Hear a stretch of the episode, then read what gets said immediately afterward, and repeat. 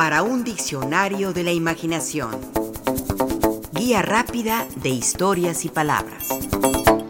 Loro.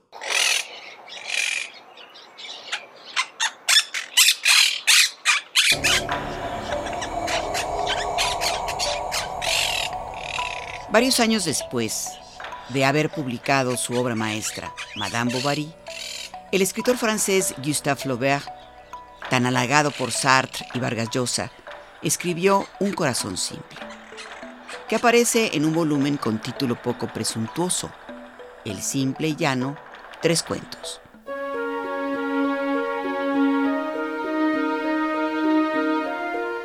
Publicado en 1877, Un corazón simple, también conocido como Un corazón sencillo, aborda el tema en palabras del propio Flaubert, de una pobre chica de campo, devota pero mística, sacrificada sin exaltación y tierna como el pan fresco.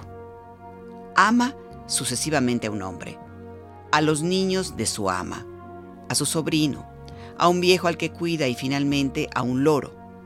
Cuando muere el animal lo manda a disecar y cuando ella misma va a morir, confunde al loro con el Espíritu Santo.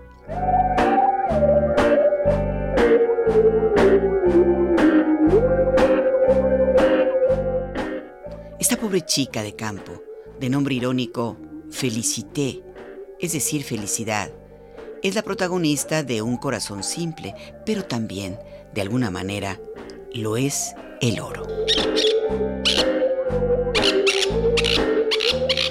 Es un loro como lo describe la propia Felicité, cuyo cuerpo era verde, la punta de las alas rosa, su frente azul y su garganta dorada. Se llamaba Lulu.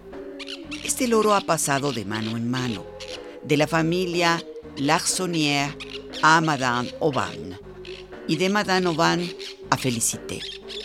Ella lo cuida con esmero. Le recuerda a un sobrino que se enroló como grumete y murió muy joven en La Habana y asimismo le hace pensar en el Espíritu Santo.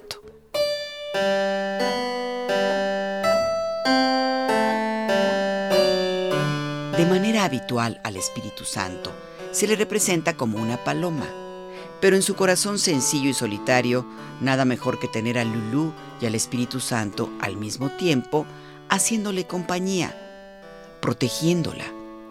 Su lógica además es impecable.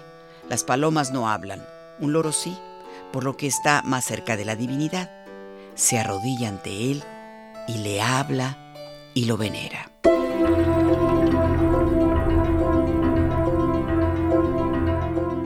Día Lulú aparece muerto. Felicité piensa que alguien pudo haberlo matado al envenenarlo con hojas de perejil. En su tristeza y desolación por contemplar el cadáver de Lulú, se le ocurre una idea, mandar su cuerpo a un taxidermista.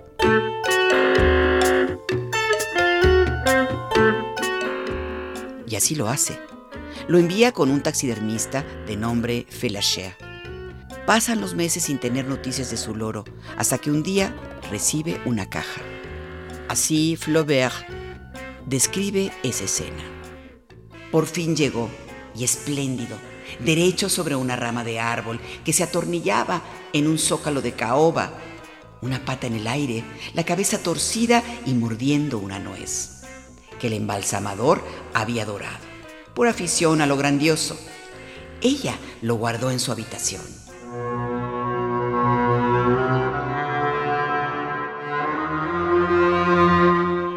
Lo curioso de todo es que Flaubert tenía varios animales disecados, entre ellos un cocodrilo del Nilo, una piel de oso como alfombra, pero también un loro que había pasado por los laboriosos procesos de la taxidermia. Durante la escritura de Un corazón simple, lo tenía frente a él, en su escritorio, como para brindarle inspiración. Él mismo llegó a decir que ansiaba llenarse el alma del oro para pintar al natural.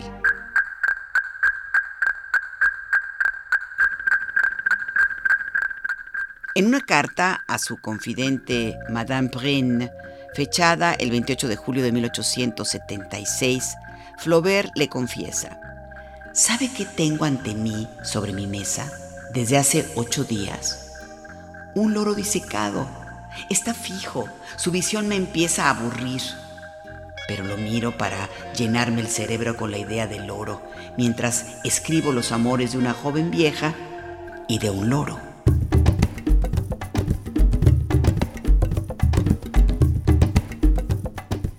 No sabemos qué sucedió con el cocodrilo disecado, pero sí con el loro de Flaubert. O tendríamos que decir con los dos loros de Flaubert. En efecto, porque hay dos loros de Flaubert en dos distintas locaciones. Una en el Museo de Historia de la Medicina de Rouen. Ahí una inscripción nos informa que se trata de un loro del Amazonas, un loro naturalizado, por decir disecado, del siglo XIX.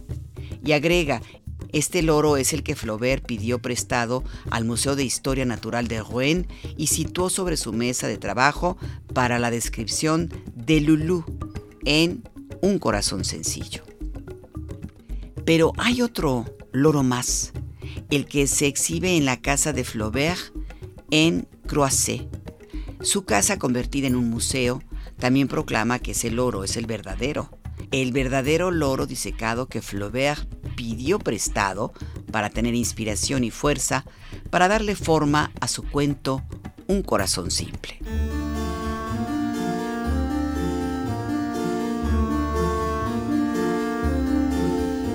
El problema con los dos loros de Flaubert fue expuesto y resuelto, por lo menos de manera ficticia en esa exquisita y buena novela que es El oro de Flaubert, escrita por el británico Julian Burns.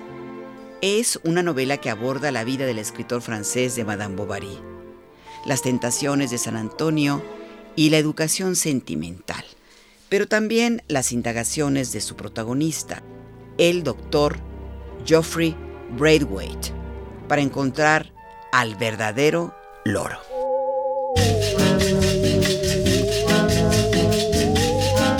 Sus pesquisas lo llevan a encontrar una caja con un loro disecado en la casa de Flaubert en Croisset y a comparar uno y otro loro.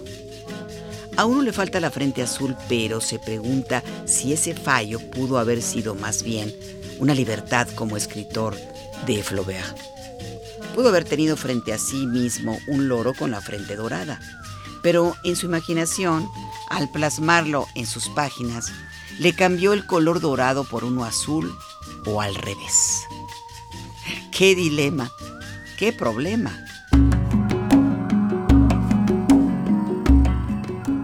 De acuerdo a la novela de Julian Burns, el Museo de Historia Natural de Rouen tenía en su haber una colección de más de 50 loros del Amazonas, todos por supuesto muy parecidos entre sí.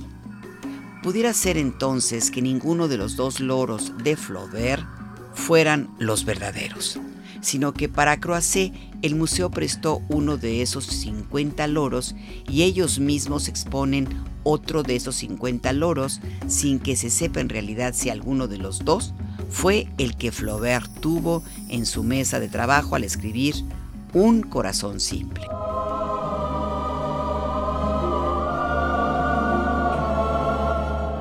Flaubert en su cuento nos lleva a conocer la vida de Felicité y también nos hace presenciar su muerte. Así la describe. Sus labios sonreían, los movimientos de su corazón se hicieron cada vez más lentos, de latido en latido, cada vez más remotos, más suaves, como una fuente que se seca, como un eco que se desvanece, y cuando exhaló el último suspiro, creyó ver en el cielo entreabierto un loro gigantesco que planeaba sobre su cabeza. Hay que mencionar, finalmente, que la palabra loro es una más de las muchas que le damos del taíno hablado en gran parte del Caribe. De hecho, se pronunciaba roro y hacía referencia en general a cualquier tipo de ave de plumas coloridas y brillantes que pudiera reproducir la voz humana.